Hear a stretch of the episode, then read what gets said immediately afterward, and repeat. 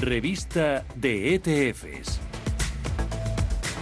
en la que hoy escribimos nombres de productos de ETFs que tienen que ver con la industria del turismo. Ha habido ajuste de cartera en varios de ellos. Empezamos por el iShares Stocks Europe 600 Travel and Leisure, ocio y viaje. Es de BlackRock, replica el índice Stocks Europa 600 Travel and Leisure, está compuesto por los mayores valores del sector de viajes y ocio en Europa. En lo que va de año gana un 33% y ese mismo índice de referencia es el que utiliza el Lixor Stocks Europa 600, también Travel and Leisure de Lixor. Entre las principales compañías que han entrado a formar parte del mismo está la empresa británica de restauración Compass, un grupo de apuestas que se llama Flutter Entertainment, la hotelera Intercontinental Hotels, que no estaba el año pasado, siguen presentes Sodexo, Ryanair, entre otras. Los mismos valores, prácticamente todos ellos, se encuentran en otro producto de Invesco, el Stocks Europa 600 Travel and Leisures, un fondo cotizado de Invesco. Añade a los nombres anteriores la hotelera francesa Accor y la aerolínea española británica IAG. Luego hay otro producto del que también se puede rascar algo, porque sobre todo se ha beneficiado de los avances en el frente de las vacunas, en concreto de empresas tecnológicas que utilizan las grandes corporaciones de turismo. Destaca un producto que se llama el TFMG Travel Tech y este fondo ofrece exposición a las empresas de viajes y turismo que dependen en gran medida de la tecnología. Cuenta con 28 participantes, realiza un seguimiento del índice Prime Travel Technology, sus 10 principales exposiciones, cuenta con una gestión activos de 30 millones de dólares.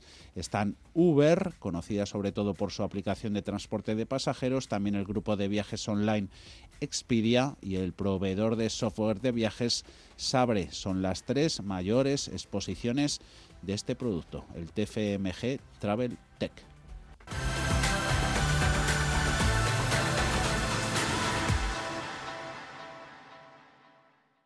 91 533 18 51 o 609 22 47 16 para las notas de voz y WhatsApp. En el futuro inmediato habrá bastante confusión en los mercados y ellos creen que es mejor que esa confusión empiece con nosotros. De lunes a jueves, consultorio de bolsa y fondos de inversión en cierre de mercados. Con Fernando La Tienda, Radio Intereconomía.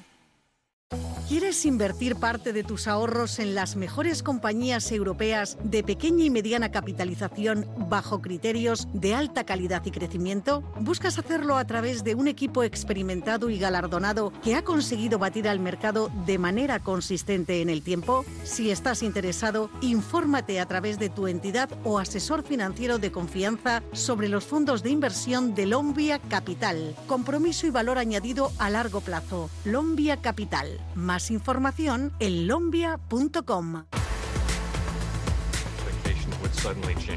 It is more likely that effects like the ones I described would be one-time effects as the one-time effects of the fiscal. Mr. Powell um, está hablando en una conferencia organizada por Wall Street Journal, la cumbre del empleo que organiza el diario estadounidense de momento sus primeras palabras son sobre el mercado de empleo. Dice que la Reserva Federal está fuertemente comprometida en conseguir sus objetivos. Asegura el jefe, el gobernador de la Fed, que el mercado de empleo tiene todavía por delante un largo camino hacia la full, hacia la completa recuperación, pero que la contratación debería mm, remontar, sobre todo a partir de los próximos meses, gracias a la reapertura económica. Tema de inflación, que ya lo está tocando. No es que había dicho que está lejos, ha dicho que está muy lejos los objetivos de empleo y de inflación. Sí, sí, y dice... Sí, sí, y... Mientras tú lo cuentas, yo voy a ir viendo... Bueno, el 10 años está en el 1,49 de todas formas. Se ha ido, ha picado. Eh, está diciendo que es lo más seguro, lo más probable es que la inflación la inflación se incremente de forma transitoria. Esto yo lo, ya lo ha venido diciendo en sus intervenciones de las últimas semanas. Vamos a seguir sobre todo con atención el turno de preguntas que le van a hacer estudiantes, más de uno seguro que le preguntará al respecto. 91 533 18 51 Teléfono fijo para participar en el consultorio de bolsa. Teléfono WhatsApp 609 2247 16 609 2247 16. Hoy con Rodrigo García de XTV y con Nicolás López de Singular Bank.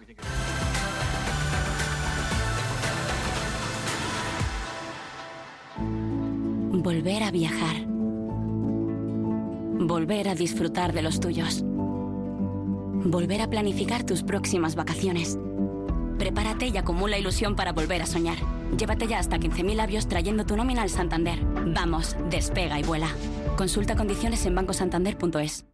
No sé de dónde vamos a recortar más. ¿Sabes lo que es la eficiencia energética? NES te demuestra que sí puedes ahorrar más en energía. En NES son expertos en ahorro y auditorías energéticas. Trabajan con las mejores empresas y al mejor precio. Ellas les avalan. Infórmate en NES.es. Te realizamos un estudio de forma gratuita. Pregunta y contacta en info.nes.es. NES, conviértelo en tu partner energético.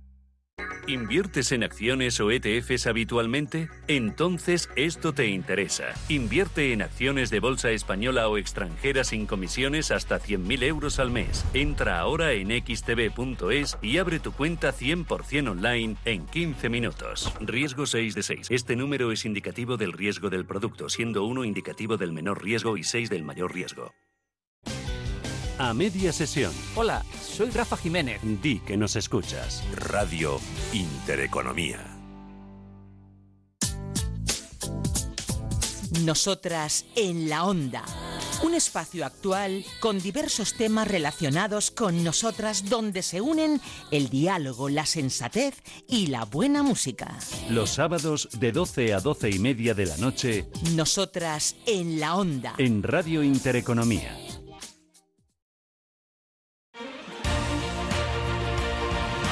Radio Intereconomía. Eres lo que escuchas. 91 533 1851. Las claves de la jornada, las oportunidades de inversión, las mejores recomendaciones, valores para compra, para venta, la pizarra, IBEX 35, DAX Setra, SP 500. No dude en llamarnos. 91 533 1851. Consultorio de bolsa en cierre de mercados.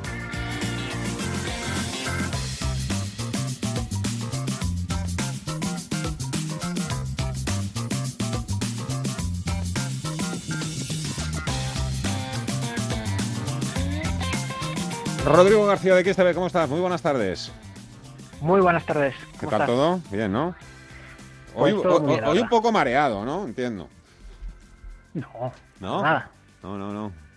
Bueno, nosotros ya sabes que es que lo vivimos con, con demasiada pasión, todo esto, ¿sabes?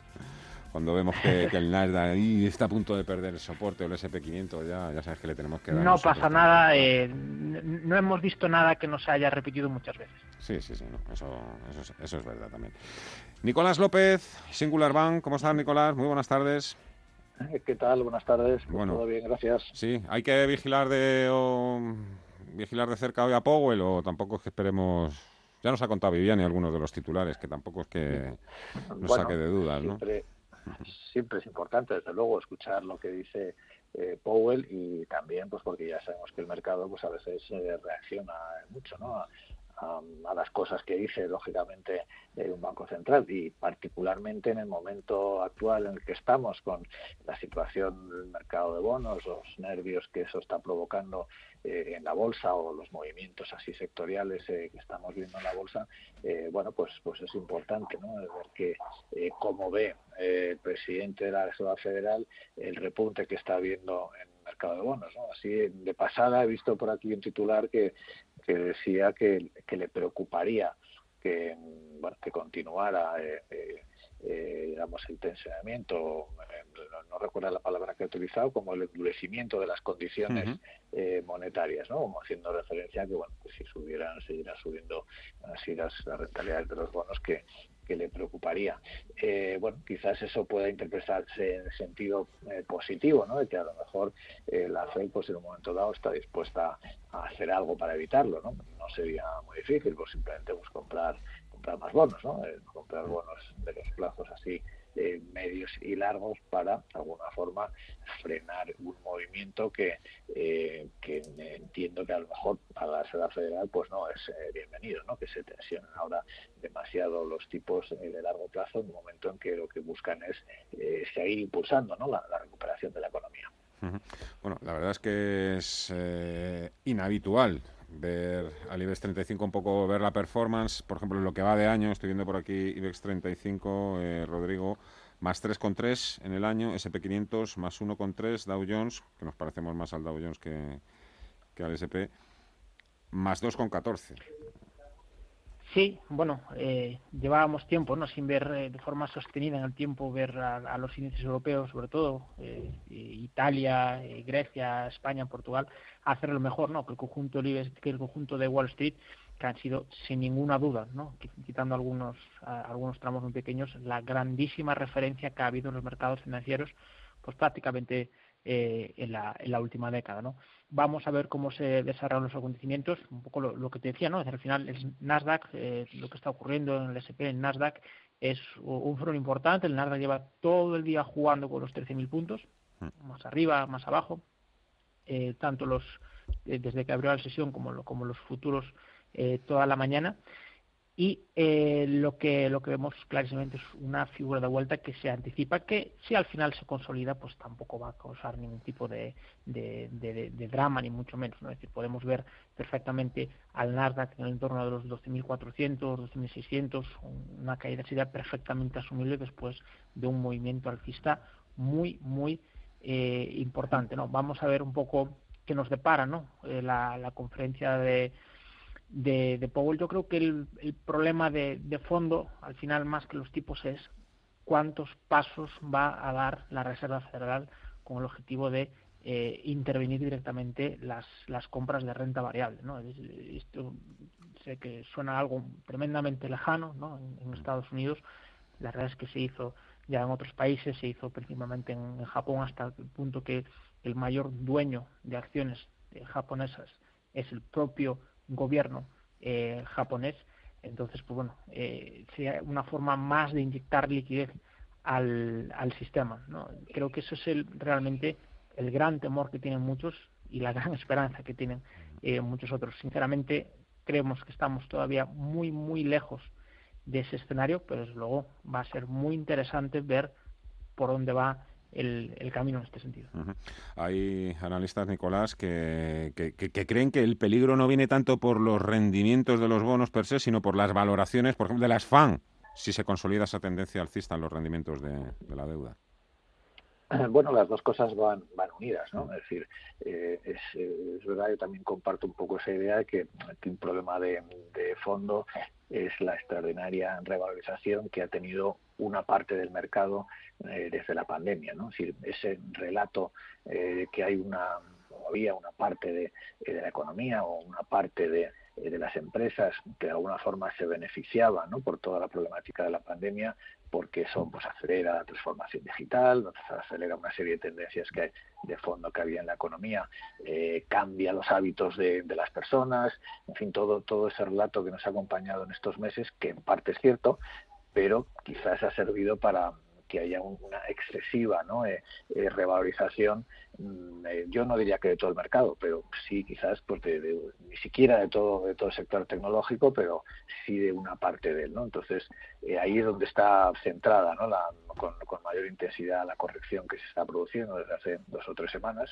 en esos, esos valores, digamos, quizás de segundo nivel, aunque no tan segundo, pero en, del Nasdaq, donde hemos visto unas subidas tremendas y ahí, lógicamente, está habiendo una toma de beneficios importante que en parte se alimenta bueno, pues de esas expectativas o de esa subida de los bonos. Al final, las valoraciones de las empresas, uno de sus factores ¿no? que, juegan en papel, pues la, tasa de descuento que se utiliza para eh, los modelos de valoración, entonces en la medida en que sube la rentabilidad de los bonos, pues la tasa de descuento sube y eso hace que estas compañías cuyo valor fundamental pues eh, descansa sobre ese crecimiento futuro en el que se espera dentro de muchos años, pues ahí se produce, digo por racionalizar un poco el tema, ¿no? Seguramente la cosa no es tan tan racional y simplemente es que esto ha subido tanto que ahora los inversores dicen, oye, aquí voy ganando mucho, o esto ha subido mucho, pues voy a vender Tesla y voy a comprar eh, Repsol, por decir algo, ¿no? Voy a comprar IAG que,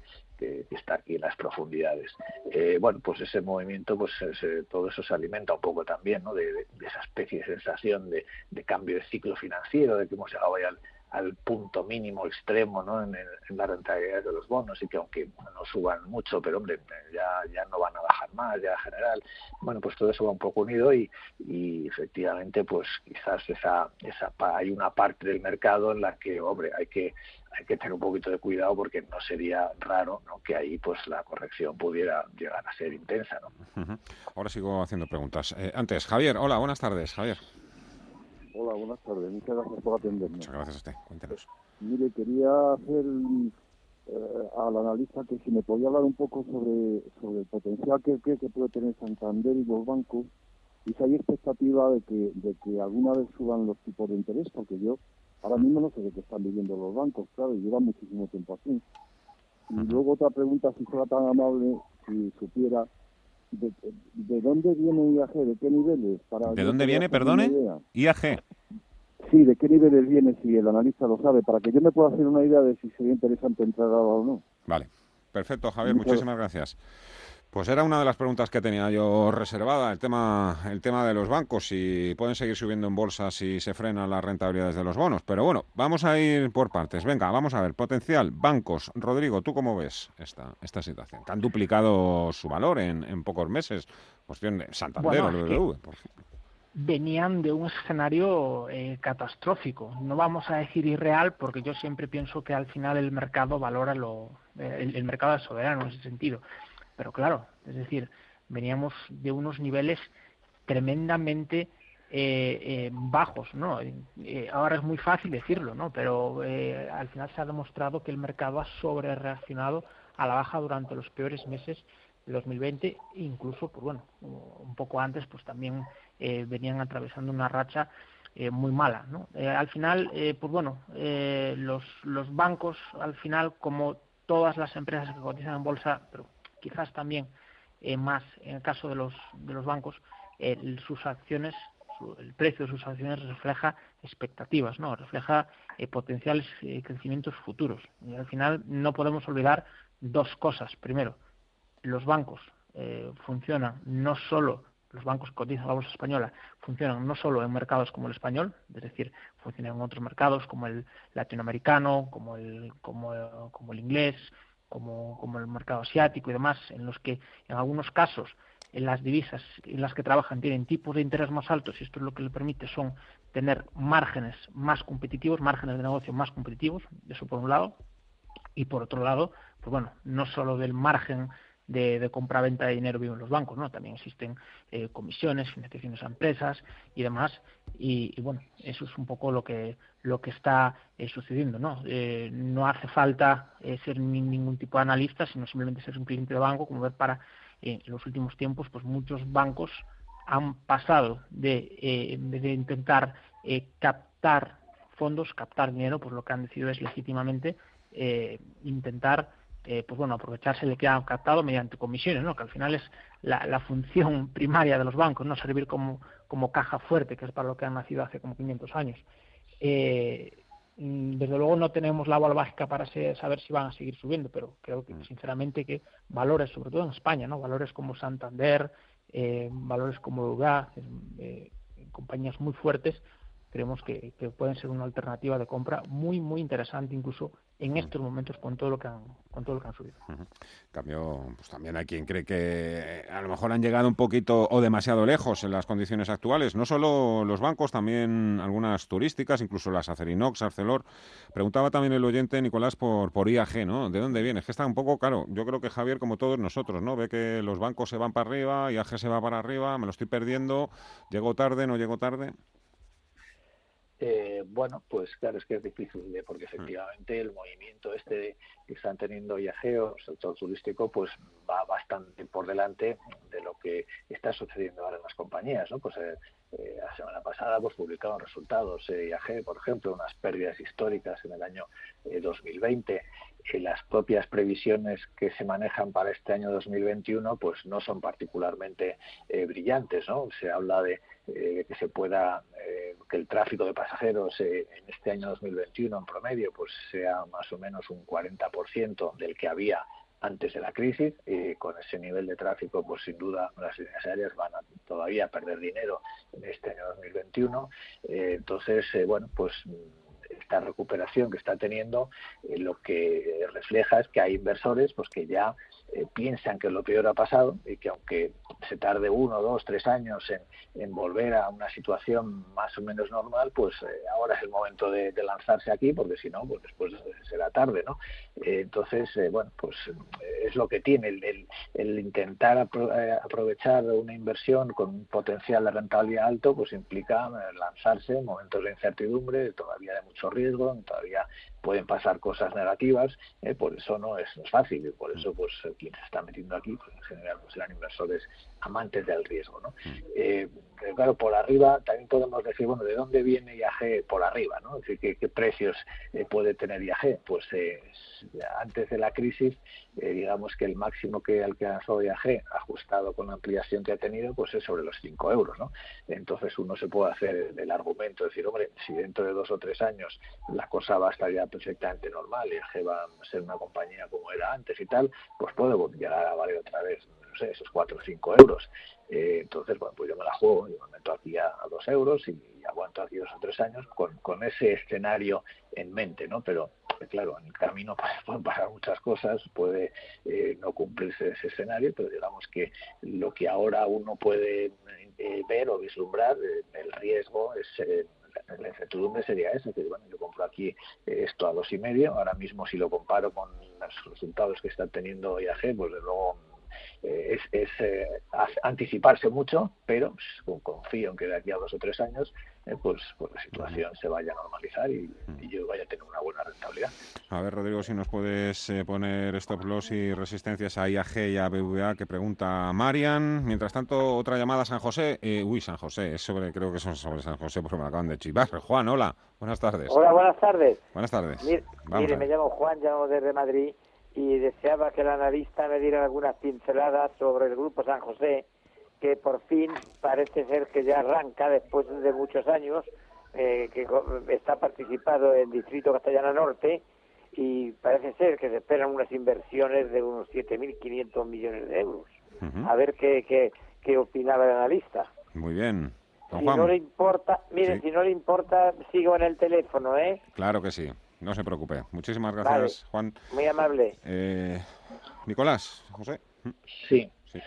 Eh, bueno, a ver, el, tema de, Castilla del Norte, pues eh, fue un tema que estuvo ahí en, el candelero pues en, el año 2019, ¿no? que fue cuando de alguna forma pues, se llegó finalmente a la aprobación del proyecto y San José eh, bueno se movía mucho ¿no? con las noticias eh, sobre este proyecto y llegó a cotizar pues a 9 euros, ¿no? que fue los, eh, los máximos justo pues cuando se estaba con las noticias de la aprobación.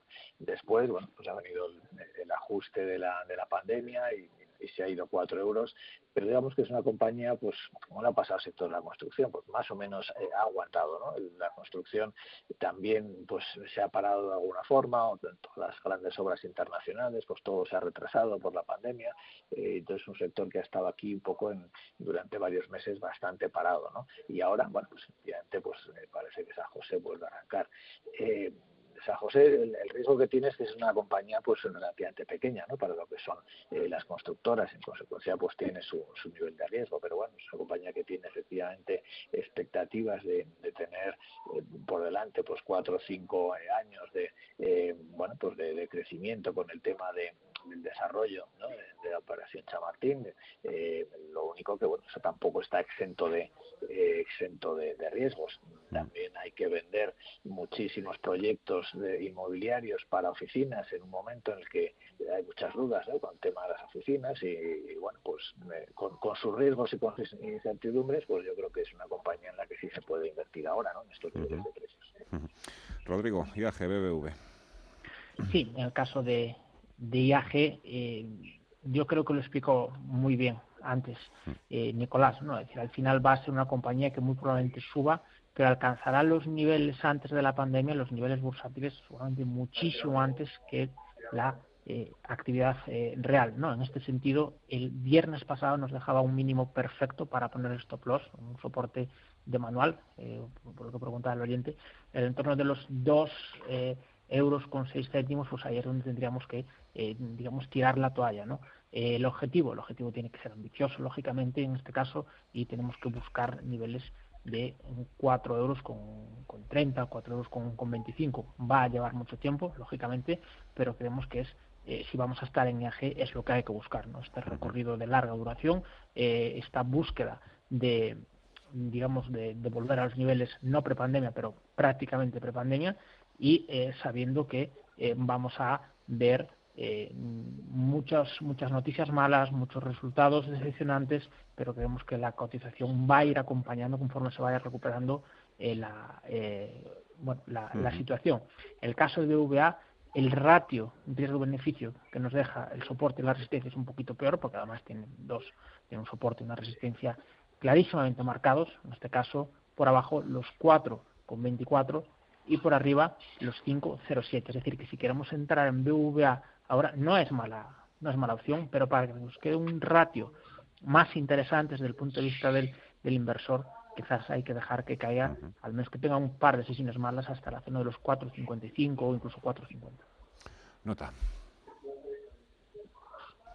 Hola, buenas. Eh, me acabo de poner bajista en bancos y Telefónica, ¿lo ven bien o mal? Soy Macario. Muchas gracias, Macario.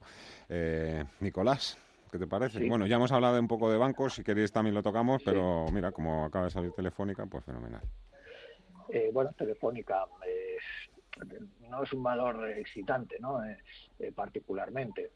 Telefónica, pues lo mejor que podemos decir es que, bueno, parece que la situación se ha estabilizado una vez más, su negocio está estable, las, han bajado este año la, deuda otra vez, pues con algunas desinversiones, pero sigue siendo una compañía eh, donde no se ve crecimiento, ¿no? Entonces, claro, una compañía que no crece, pues mm, bueno, pues a ver si vuelve a pagar el dividendo, eh, nos da una buena rentabilidad por dividendo, puede, puede haber una recuperación del precio porque está en unos niveles muy deprimidos, pero no sería quizás un poco el tipo de valor que yo creo que puede esperarse de él, un movimiento así significativo, importante, ¿no? Ahora mismo pues el mercado está mucho más en, en esa parte más cíclica, que es donde sí que realmente puede haber eh, recuperaciones intensas de los beneficios, ¿no? Eh, técnicamente, bueno, no, tiene mal aspecto, eh, hay un un intento aquí de, empezar a construir ¿no? una pequeña tendencia alcista, aunque está desde hace un par de meses ahí frenado en, una zona de 4 euros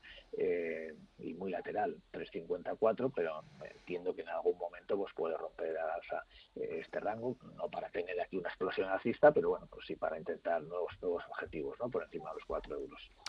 Hablamos también de, de Iberdrola, antes de, irnos a la pausa y continuar con, con otras llamadas. Ayer cerró en 10.01 estuvo a puntito de, caer por debajo de, ese nivel. Eh, mandó alguna señal además preocupante.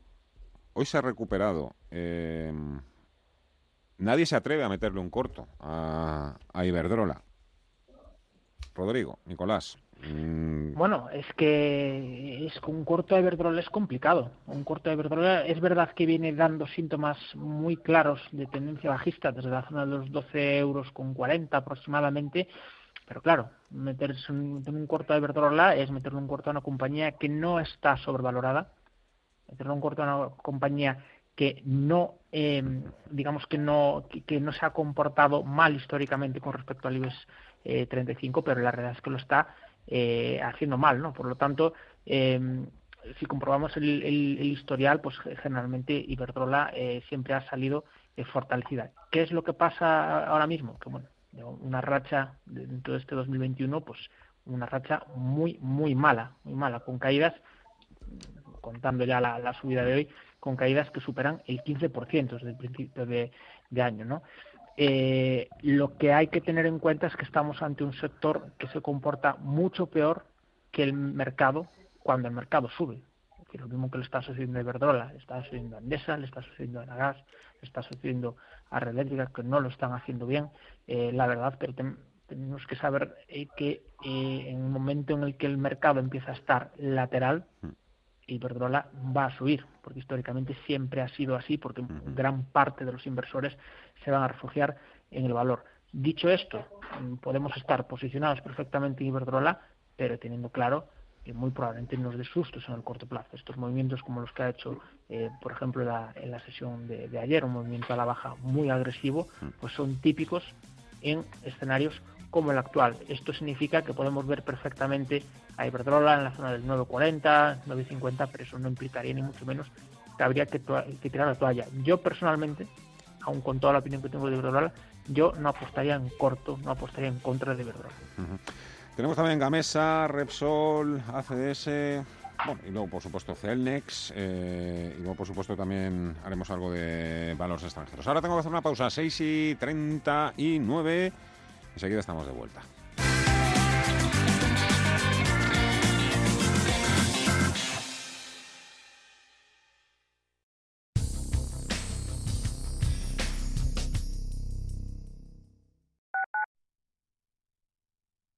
Buscar por internet y pasarte el día viendo muchos coches o venir a Harmauto y encontrar el tuyo con garantía Audi Selection Plus. En Harmauto ofrecemos todas las facilidades. Más de 150 coches en stock, descuentos de hasta 3.500 euros por financiar, entrega a domicilio y atención online en www.harmauto.es. No lo pienses más y estrena el Audi que siempre has deseado en Harmauto, tu concesionario oficial Audi.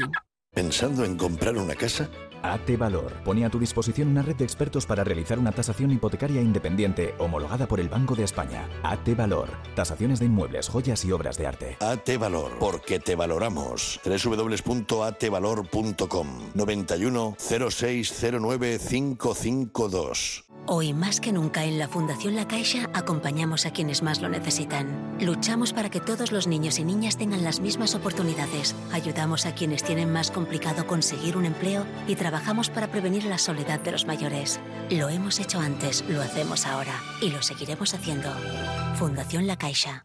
Volvemos con más ganas e ilusión que nunca. En Restaurante Al Paseo hemos adoptado todas las medidas necesarias para la seguridad y comodidad de nuestros clientes. No esperes más y ven a disfrutar de nuestra carta en nuestra maravillosa terraza o en nuestra zona interior reservando en el 91 457 6103 o en restaurantealpaseo.com. Estamos deseando volver a verte. 95.1 de frecuencia modulada. Capital Intereconomía. Cierre de mercados. A media sesión. Visión global. Radio Intereconomía. En su dial 95.1. Di que nos escuchas. Si nos escucha, tiene el dial de su receptor en una de las emisoras de Radio Intereconomía.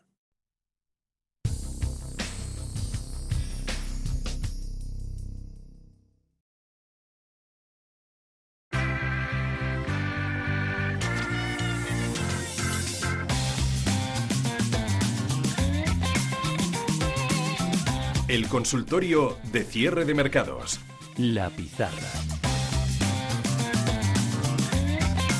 Pues no queda ni nada para la pizarra todavía, Almudena. Espérate un segundito porque vamos a meter otra vez a Powell, ¿eh? Hay que meter otra vez a Powell. Paul, ¿tenemos por ahí?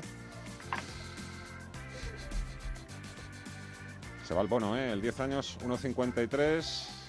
Nasdaq. Yo tengo aquí el Composite, ¿eh? ahora me dices el 100. Nasdaq Composite abajo un 0,9.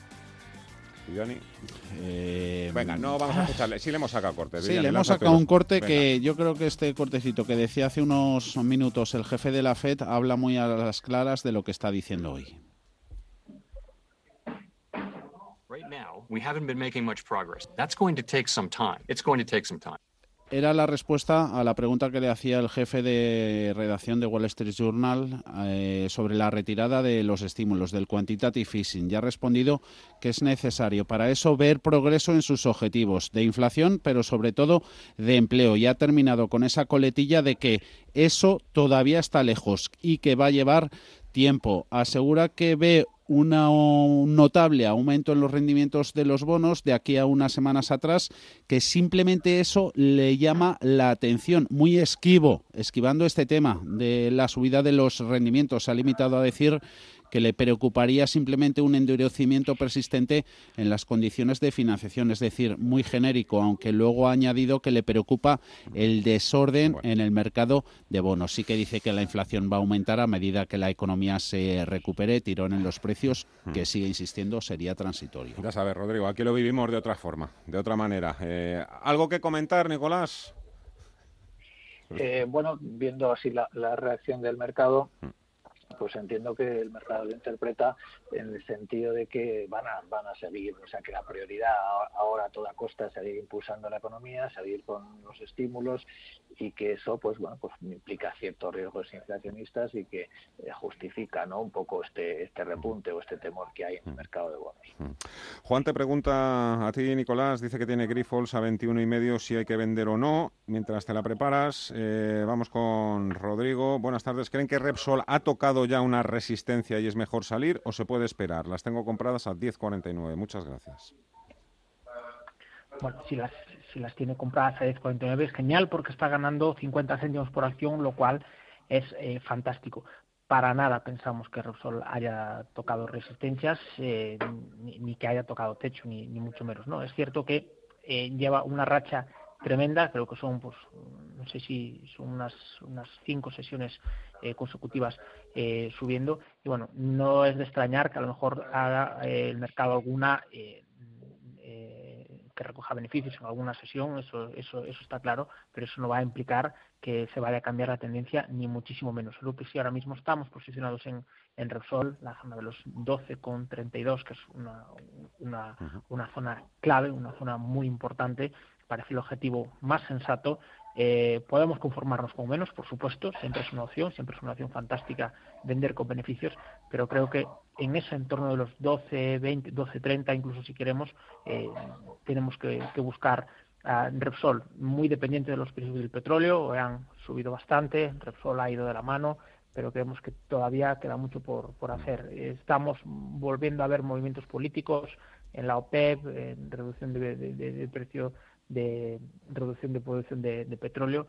Al final, cuando eh, tenemos una tendencia, pues es muy difícil eh, luchar contra ella, ¿no? Y, y, después de todo el desastre que ha ocurrido en el 2020 en relación con el precio del, del petróleo, parece que lo más normal, parece que lo, lo, lo, más lógico es volver a ver al Brent, al Texas, a todos los tipos de, de petróleo cotizar mucho más eh, arriba y, por supuesto, lo comentábamos hace dos semanas en este mismo espacio, eh, Fernando, todas las petroleras eh, de la mano al alza también.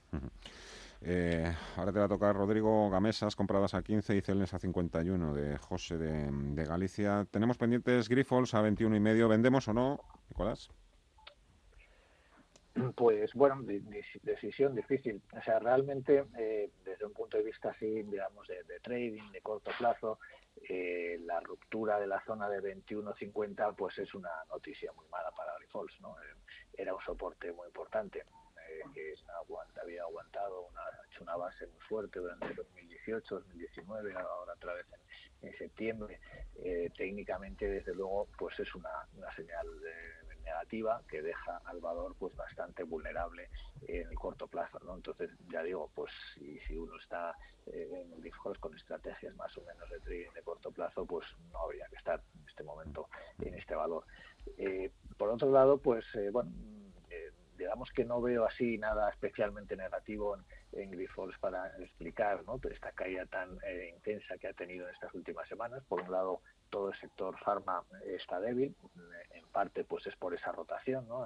De, de, sectores defensivos como es el de salud hacia otros sectores eh, cíclicos eh, pero bueno si es, si es esa rotación pues cabría esperar que en algún momento pues eh, se detuviera ¿no? entonces digo depende de cómo esté uno en, en, Grifols ¿no? si uno está con una visión un poco de largo plazo pues digo quizás pues aguantaría ¿no? el, tirón aunque le pueda quedar quedar caída así en, el corto plazo si uno está en, haciendo trading pues creo que, que habría que estar fuera ahora mismo Gamesas 15, Celnex a 51, esto era de José de Galicia. Pedro de Andorra nos dice también que tiene Celnex a 46. ¿Por qué baja tanto? Pregunta. Bueno, eh, yo, creo que, que, he entendido que tenía Gamesas a 15. Sí, Gamesa 15, Celnex a 51, eso José de Sevilla, José de Galicia, perdón, y luego Pedro de Andorra sobre Celnex también dice, ¿por qué baja tanto? Compradas a 46 en, ese, en pues su caso. Felicidades a mi paisano porque una compra de Siemens Gamesa a 15, estamos cotizando a 28, pues es una compra eh, fantástica, ¿no? Lo que sí plantearía en estos momentos, tanto en Siemens Gamesa como en cualquier empresa de, que esté dedicada a las energías renovables, es eh, la, posibilidad ¿no? de, recoger beneficios. No está en un momento bollante, ni muchísimo menos, mm. y Siemens Gamesa, después de haber llegado hasta los 39, es verdad que era muy difícil vender en 39 porque nadie sabe que en esos momentos estamos en los, en los máximos, pero sí que el momento en el que eh, después de esa serie de máximos decrecientes y de haber perdido la zona de los 31 euros por acción sí que sí que nos da mm. síntomas claros de que en Gamesa ahora mismo pues quizás lo, mejor no es estar no y hablamos de Siemens Gamesa Gamesa debe haber sido una de las compañías más difíciles de, manejar y de gestionar en los últimos años ¿eh? muy complicado mucho muy complicado muy complicado. Cuando salió del IBEX estaba cotizando a, a, menos a menos de dos euros si no me equivoco luego volvió a multiplicarse por 15 es muy complicado muy complicado. Pero bueno eh, en los últimos tiempos nos está dando síntomas de agotamiento Vale, probablemente se recupere en el futuro, pero creo que ahora una venta, además, después de ese beneficio tan grande, desde 15 hasta 28,40, creo que es el mejor eh, escenario posible. Evidentemente, vender en el máximo es imposible, es como, como acertar la quiniela, ¿no? Pero eh, eh, cuando nos da síntomas, cuando pierde los soportes, cuando hace una serie de tres máximos decrecientes consecutivos, sí que nos está diciendo que, además con esta volatilidad, ¿no? sesiones como las de ayer, incluso hoy, que ha perdido más de un 1%, eh, sesiones como las de como las de estos días, lo que nos está diciendo es que lo mejor es eh, ir a otras alternativas. Hablamos de Siemens, audas renovables, eh, pues prácticamente Solaria también, Transalta Renovables que cotizan en Frankfurt también, todas tienen un dibujo muy, muy parecido derivado lógicamente por mm. una situación idéntica de. Celnex, que Rodrigo, que esta es la que está ahora mismo también. Bueno, en el caso de Celnex, también ha sido uno de los grandes protagonistas ¿no? de, este, de este año, eh, le está ocurriendo algo muy parecido, aunque son compañías totalmente diferentes, eh, a, lo que sucedió con, con Iberdrola. ¿no? Generalmente siempre ha ido un paso por delante de los índices de referencia, de los benchmark, del IBEX 35 en este caso, pero sí que desde los máximos marcados en creo que fue el mes de diciembre aproximadamente, que llegó casi a los 60 euros por, por acción, pues eh, los que están posicionados en Celdes pues, pues están sufriendo. ¿no? Eh, tenemos una última oportunidad porque justo las caídas de hoy, que han sido de casi el 4%, justo las caídas de hoy hacen que volvamos a ver a, a Celnex eh, en la zona de los, de los 41, los soportes, en, los mínimos de la semana pasada. ¿Qué pasa? Que Celnex es una compañía tecnológica muy dependiente de lo que hace el Nasdaq eh, americano y ahora mismo, pues eh, eh, por lo menos en el corto plazo debemos de esperar una figura de vuelta. ¿Qué significa esto? Que es mejor cerrar posiciones ahora en Celnes, a lo mejor a subir una cierta pérdida que, pudiera haber, no, no sé a qué precio el, el oyente, y en el entorno de los 34 o 34 y medio, que es el siguiente soporte, pues probablemente la continuación realiza un descanso, volveremos a posicionarnos y eh, y, seguiremos disfrutando de la, tendencia de fondo del sector tecnológico que, que no, no, ha dejado en ningún momento de, ser alcista ni dejará aunque llegue a esos, a esos niveles. ¿no? tendría que caer mucho más para que el sector tecnológico dejase de ser alcista. Pido disculpas hoy a todos aquellos oyentes que han enviado preguntas con valores internacionales, alemanes o sobre todo norteamericanos, porque ya veis que nos hemos quedado prácticamente sin tiempo y no he podido tocar ni siquiera uno. Hoy nos ha quedado muy ibérico el consultorio. Oye, ¿algún apuntito que también tengo aquí dos, tres preguntas sobre SACIR, Nicolás? A corto nos dicen, Eso ¿cómo es. lo ven a corto? Además, eh, dos tres personas que están ahí muy pendientes. Eh, pues, pues vamos a ver, SACIR por un lado eh, se beneficia del, de- del rebote que está habiendo en tema de, de petróleo y petroleras y Repsol en particular, eh, por lo demás, como el resto de- del sector construcción, pues más bien lateral ¿no? en, estos últimos meses. Eh, ahora pues parece que ha- está intentando romper o ha roto así ligeramente pues la zona eh, que le tenía en- durante todos estos meses, eh, dos días aproximadamente, bueno, está intentando consolidar por encima eh, de ese nivel, ¿no? Eh, la veo relativamente bien, aunque dentro eh, de, de ese tono eh, más bien lateral que están pues compañías tipo ACS, eh, Ferrovial, etcétera, un poquito pues a, a la espera de que se despeje eh, un poco más el panorama ¿no? de, de- de la pandemia. Nos queda todavía...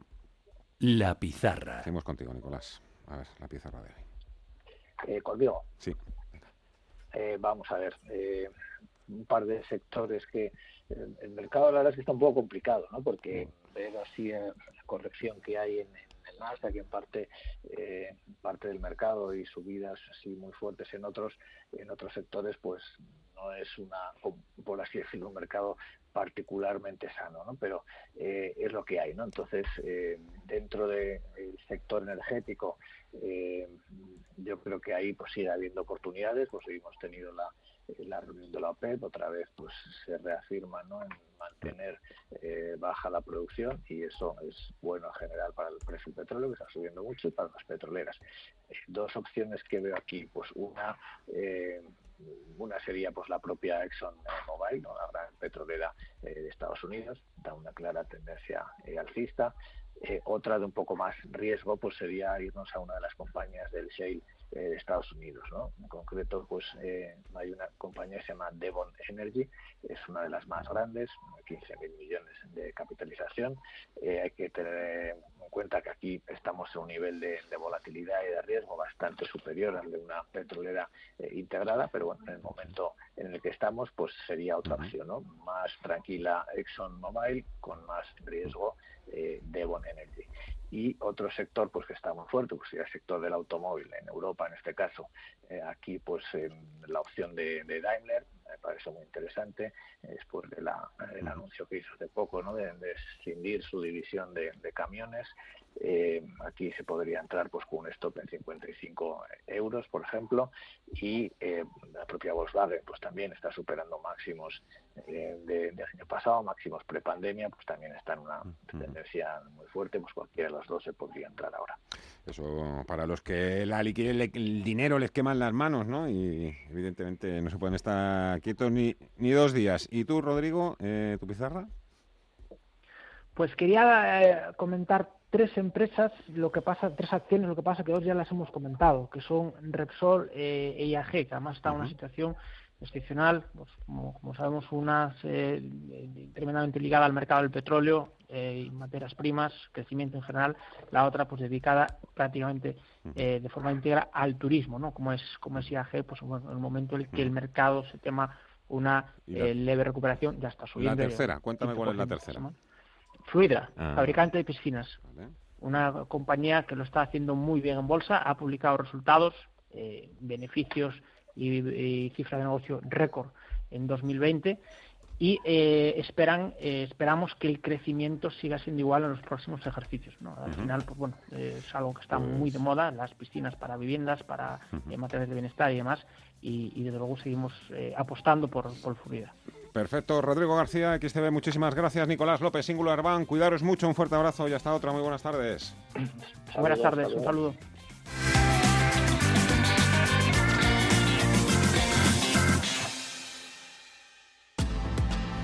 Bueno, bueno, bueno, bueno, estás por aquí, Viviani, pero a ver, lo, lo tengo que hacer muy rápido. El 10 años americano vuelve a subir, por encima ya del 1,5, 1,54, mm. Nasdaq 100, abajo hasta ahora 1,2%, el Composite pierde bastante más, 1,6, Dow Jones abajo 0,6%, SP500 0,81, pues nada, que, que, va a ser que van a volver a poner a prueba sus soportes. Y mañana en la agenda, ¿qué lleva Paul? Bueno, pues la referencia más importante sin duda va a ser el informe de empleo de febrero en Estados Unidos, el consenso de economistas espera la creación de 180.000 nóminas no agrícolas Tras un repunte de 49.000 en enero, la tasa de desempleo se mantendría en el 6,3%. También se van a conocer los salarios medios por hora trabajada y la balanza comercial de enero con un déficit que se espera de 67.500 millones de dólares. En España, la agencia Moody's revisa el rating de la deuda a largo plazo y también vamos a conocer en nuestro país la confianza del consumidor.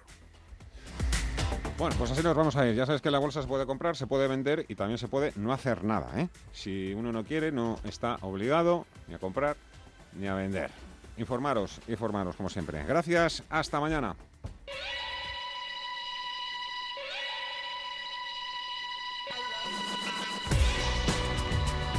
Los mejores expertos.